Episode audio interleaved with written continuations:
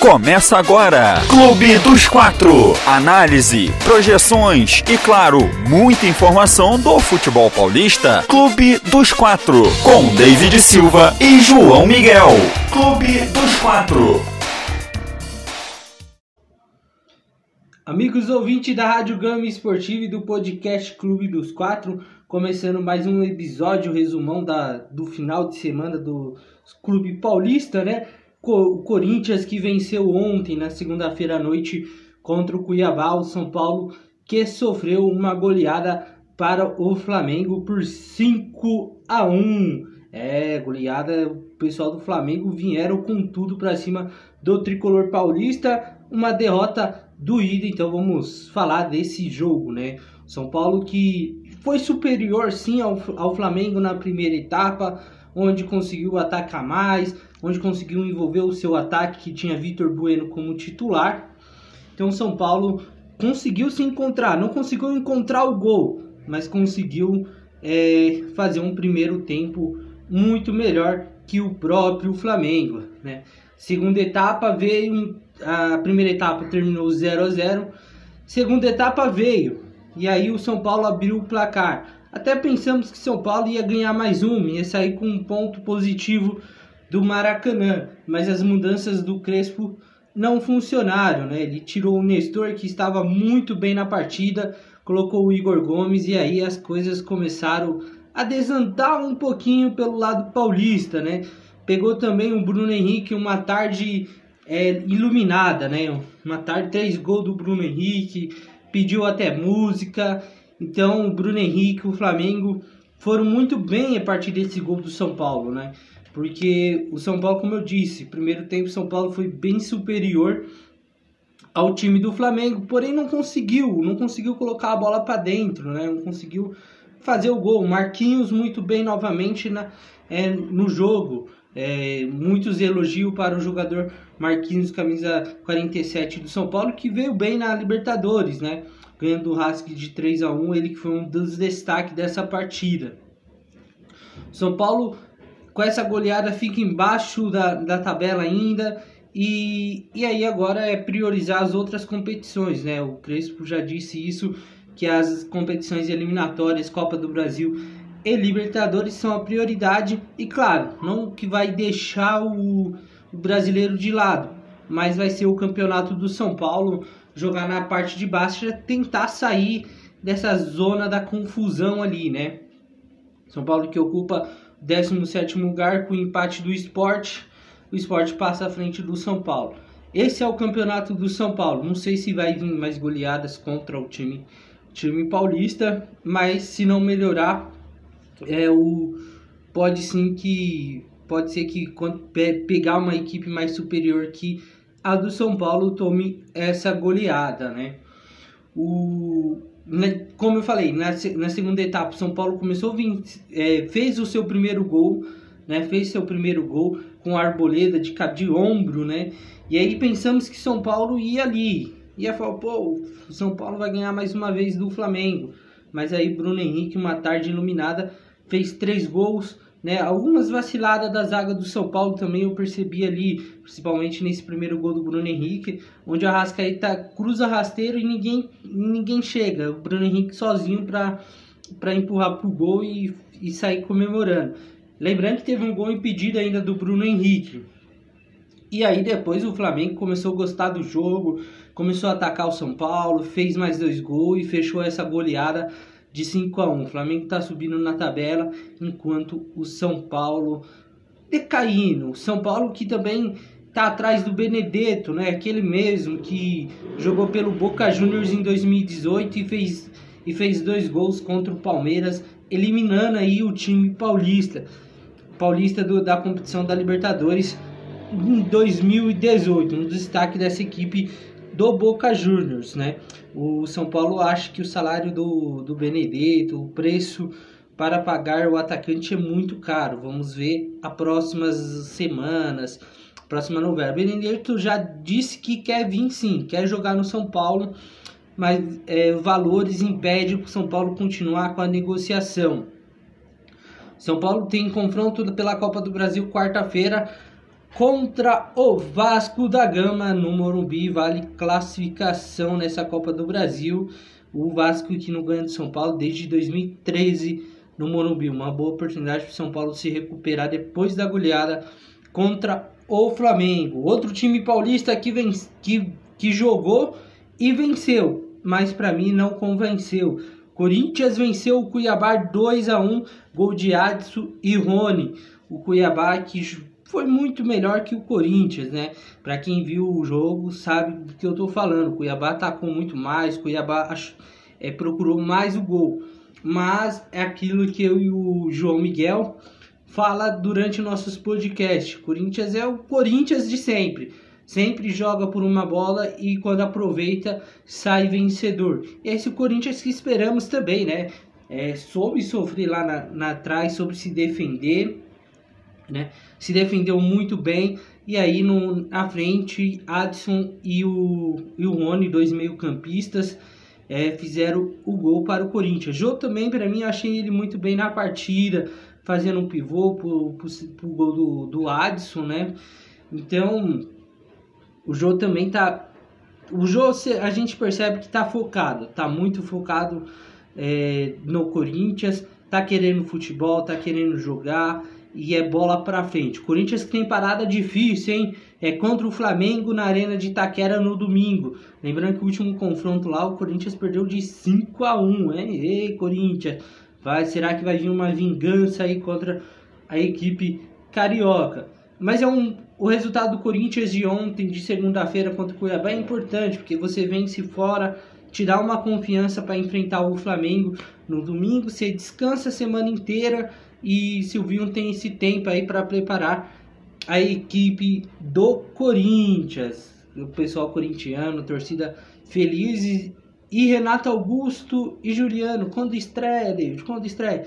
A partir de agosto eles já podem tá estreando pela equipe do Corinthians só chegando agosto e aí tá lá no bid no bid eles já podem estrear pela com a camisa do Corinthians então aguardem a ansiedade aí porque os dois Juliano e Renato Augusto vão recuperar a forma física nesse tempinho. E o Corinthians ganha muito com esses dois porque a gente viu ontem Rony o Adson fazendo muito bem a meiuca do Corinthians. Aí você tem o Cantilho também, você tem o Luan. O Corinthians está se reforçando, está ficando forte para a próxima, para próxima temporada não, para essa temporada para o Campeonato Brasileiro, que é a única competição que o clube que o clube participa, né? O último é, é a competição que o clube está no momento da, da temporada, né? Lembrando que foi meio da Copa do Brasil e Sul-Americana. Então restou só o brasileiro. Por que não tentar uma pré-Libertadores? para a temporada de 2022 para o Corinthians, que reforça Roger Guedes pode estar tá chegando sim, o salário é altíssimo, mas a promessa é de que Roger Guedes vista a camisa corintiana, outro reforço de peso, jogador de lado, atacante, pode ajudar bastante a equipe corintiana, o time de Silvinho, Vinho, né? Bom, falamos do São Paulo, falamos do Corinthians, Corinthians que venceu ontem, São Paulo que tomou essa goleada para o Flamengo, tem Copa do Brasil pela frente, precisa se recuperar. O João Miguel vai trazer tudo, tudo de Palmeiras e Santos. Parece que o Palmeiras venceu e o Santos perdeu, não é mesmo, João? É isso mesmo, David. Palmeiras é, conseguiu sua nona vitória, se a gente for contar é, Campeonato Brasileiro e Copa Libertadores. Nona vitória consecutiva desse time do Palmeiras. É uma marca que mostra como é difícil vencer esse time do Palmeiras, como é um time consistente, é, regular. Então, é uma marca espetacular desse time do Palmeiras que ainda tem muito a evoluir. Pode ser que chegue jogadores novos, já chegou o Jorge ali para compor a lateral esquerda, posição que o Matinhas vinha é, deve ser negociado para equipe, pela equipe, a equipe da Roma, da Itália.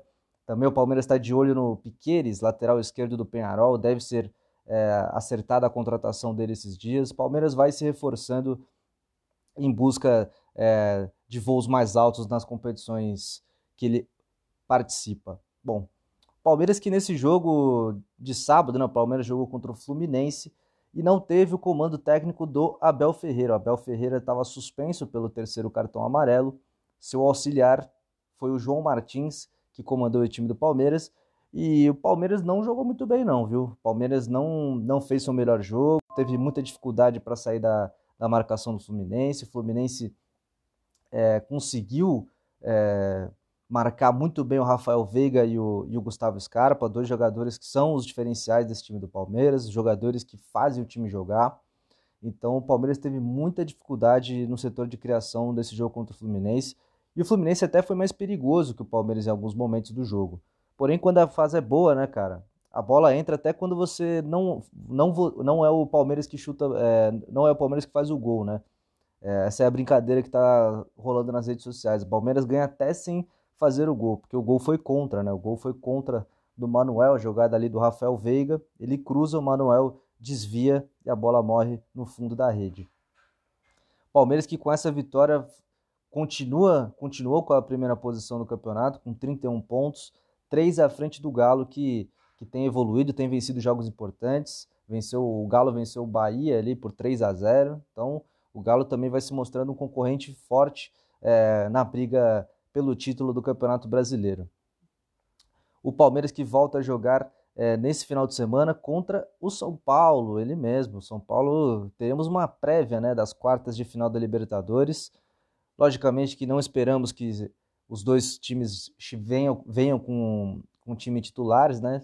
Acredito que o Palmeiras venha um pouco modificado, justamente para poupar os jogadores é, para, para a Libertadores, né? Com medo de de ter uma lesão ali, de perder um jogador importante. Acredito que o Hernan Crespo, o técnico do São Paulo, coloca um time mais mais titular que o Palmeiras, justamente porque o São Paulo precisa mais do resultado do que o Palmeiras. O São Paulo não ocupa uma colocação confortável né, no Campeonato Brasileiro. Então o São Paulo precisa de mais da vitória. Veremos o que acontece nesse famoso choque rei que tanto é, anseia o torcedor palmeirense e São Paulino. Bom, falamos do Palmeiras aqui brevemente, né? Vamos falar do jogo do Santos. Santos que jogou nesse, nesse final de semana, domingo, né? 6 e 15 da tarde contra o Atlético Goianiense. Atlético Goianiense que tem sido o grande algoz do Santos nos últimos anos no Campeonato Brasileiro, né? Ano passado, com o técnico Cuca, é, o Cuca estava com a sua uma invencibilidade de 11 jogos na Vila Belmiro, assim como o Fernando Diniz, e perdeu para o Atlético Goianiense de 1 a 0 também num, num jogo muito parecido. O Santos atacando muito, porém é, sem efetividade nenhuma, né? Sem conseguir colocar a bola para o fundo da rede, que é o que importa, né? No final é o que importa. É, falando do jogo, o Santos começou muito bem o jogo, criando chance atrás de chance, mas não fez o gol. E aí o Atlético Goianiense numa uma boa jogada ali, um bom passe do Zé Roberto, centroavante muito interessante desse time do Atlético Goianiense.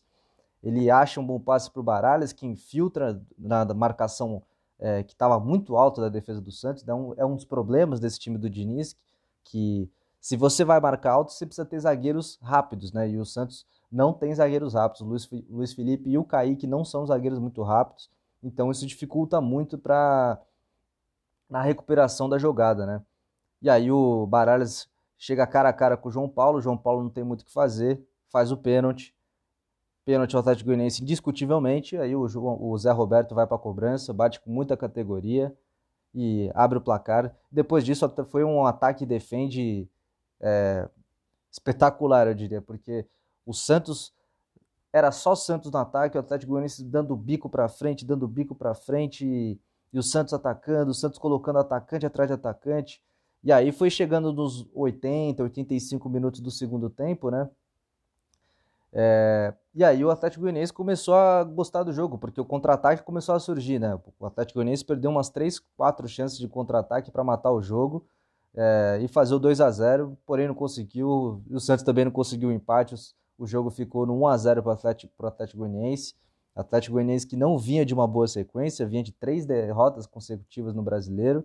Então, resultado muito importante para os goianos e péssimo para a equipe do Santos, que ansiava voos maiores agora, que tinha passado na, na Sul-Americana pelo contra o Independente, né? Parecia que o Santos ia engrenar, mas aí toma esse banho de essa ducha de água fria e perde para o Atlético Goianiense na Vila Belmiro. Bom, vamos dar uma notícia aqui, né? Notícia que surgiu ontem a gente precisa falar, né? O Caio Jorge, centroavante titular desse time do Santos, camisa 9, é, assinou um pré-contrato com a equipe da Juventus de Turim. Ele pode sair de graça já é, em janeiro de 2022, que é quando o, o, contrato dele se encerra com a equipe do Santos. Porém, o Santos ainda pode é, negociar uma compensação financeira é, com a Juventus para o atacante ser liberado agora na janela de agosto. Então, pode ser que o Caio Jorge seja uma baixa desse time do Santos é, para os próximos para o resto da temporada, né? Muito provável que ele seja ele vá agora para a Itália já nessa janela é, de agosto. Então, e a torcida do Santos ficou muito na bronca, né, com o centroavante santista, porque é, o, ele sempre falava que queria que o Santos recebesse uma, uma certa quantia, que era muito grato à equipe do Santos, mas é, empresário nessas, nessas horas consegue fazer a cabeça do jogador, né? Consegue mostrar para o jogador o que pode ser melhor para ele. E aí o Caio Jorge deve sair desse time do Santos pela porta, pelas portas dos fundos para a maioria dos torcedores. Tá certo, David? Essas foram as notícias do Santos e do Palmeiras. O Santos que joga nesse meio de semana contra o Juazeirense, partida de ida da Copa do Brasil. E, na, e, e no brasileiro pega a Chapecoense, fora de casa, tá certo? Valeu, David. Você acompanhou o Clube dos Quatro com David Silva e João Miguel. Aproveita e segue no Instagram arroba podcast Clube dos Quatro. Tamo junto e até a próxima.